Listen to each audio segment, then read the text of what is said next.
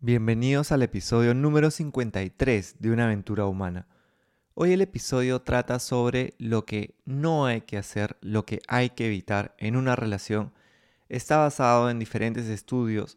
El objetivo de este episodio es poder darle información valiosa a personas que quizá están en una relación para que sepan lo que normalmente genera que éstas se acaben o para las que no están y piensan en estarlo para que tengan más información valiosa y saber qué evitar es tan importante como saber lo que sí hay que hacer.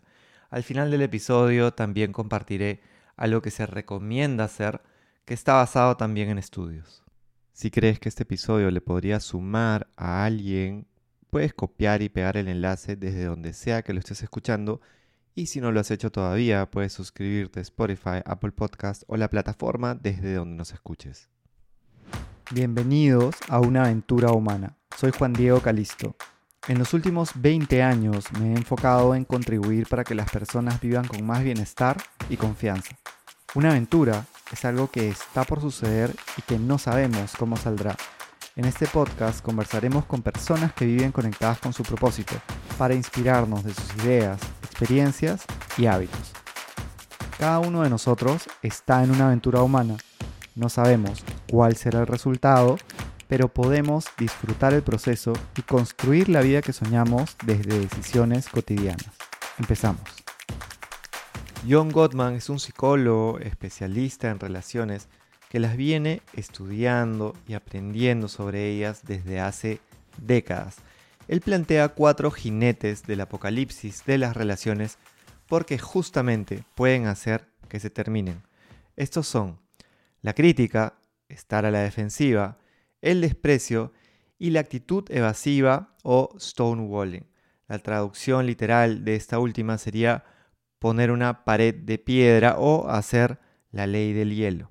Las cuatro son peligrosas y si haces cuatro, las probabilidades de que el divorcio se dé son altísimas.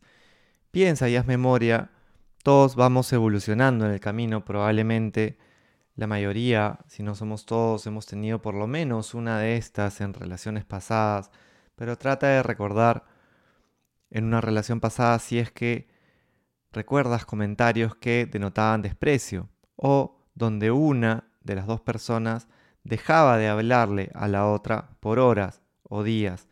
Estos son los jinetes del apocalipsis y Gottman plantea los antídotos.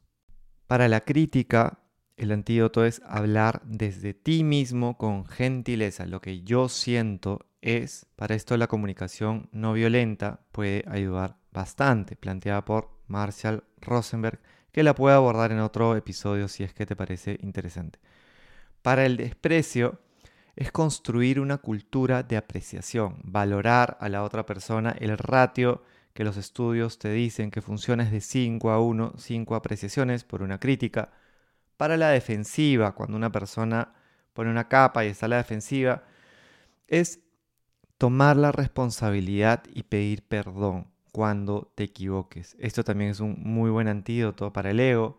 Y para la evasión o la ley del hielo es tomarte un descanso para hacer algo que te calme y distraiga y luego volver y conversar utilizando los otros tres antídotos. El profesor de psicología social Kipling Williams menciona que cuando se le deja de hablar a la otra persona, hablando justamente de la ley del hielo, o se le excluye, se activa una zona en el cerebro, el córtex del cíngulo anterior, que es la zona que detecta el dolor.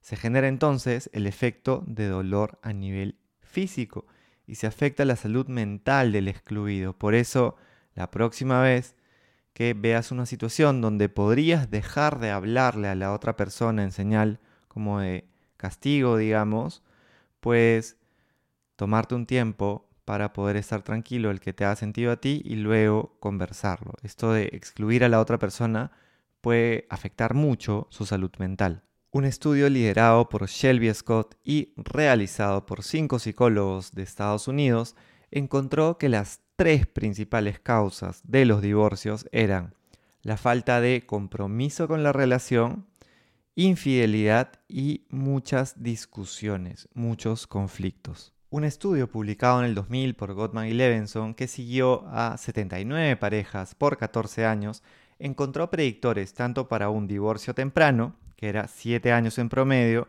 como para un divorcio tardío, que se daba a los 14 años. Para los divorcios tempranos, el afecto negativo era el predictor. Enfado, tristeza, desprecio, miedo y queja. En los divorcios tardíos, el predictor era la falta de afecto positivo. Falta de humor, de interés, de curiosidad, de alegría, de entusiasmo. Y este modelo predijo el divorcio con un 93% de efectividad. Ahora te quiero compartir información sobre lo que sí se recomienda.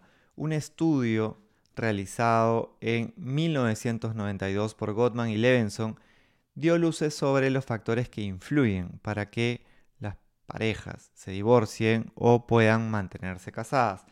El más determinante fue el ratio de comentarios positivos a negativos que una pareja le hacía a la otra. El ratio óptimo era como te comentaba, de 5 a 1. Los que terminaron divorciados tuvieron casi 3 comentarios positivos por 4 negativos. Algo simple podría ser buscar, valorar todo lo que se pueda de la otra persona y cuando haya una crítica, frasearla de la mejor manera para esto.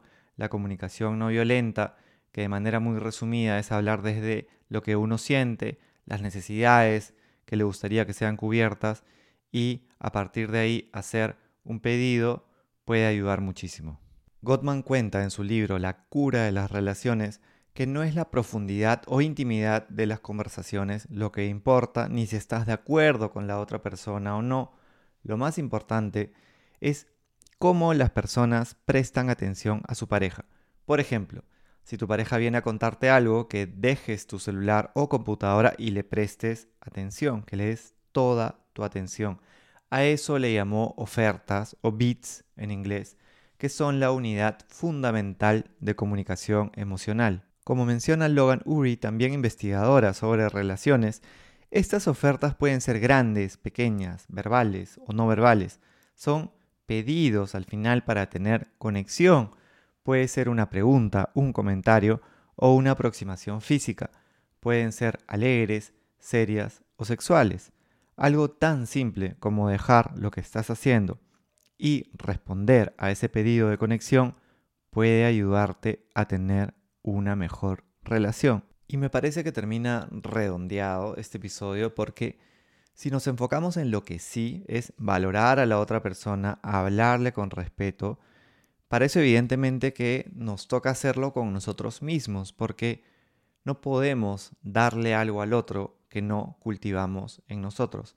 Y sumado a eso, estar atento a estos pedidos de conexión, que puede ser una conversación, un abrazo, lo que sea. Puede tomar muchísimas formas, pero es simplemente estar atento a estas ofertas que llamaba Gottman. Y esto, si bien está pensado para relaciones amorosas y los estudios se han enmarcado dentro de ese espectro, es muy fácil trasladarlo a relaciones interpersonales en general. Valoremos a la otra persona, respondamos a estos pedidos de conexión de las personas que realmente nos importan y nuestras relaciones van a ser mejores y ser más sostenibles en el tiempo. Si sabes de alguien que le podría sumar este episodio, puedes copiar y pegar el enlace desde donde sea que lo estés escuchando y si no lo has hecho y este episodio te ha aportado valor, puedes ponernos las estrellitas en Spotify o un review en Apple Podcast. Gracias por darte este tiempo para ti y hasta pronto.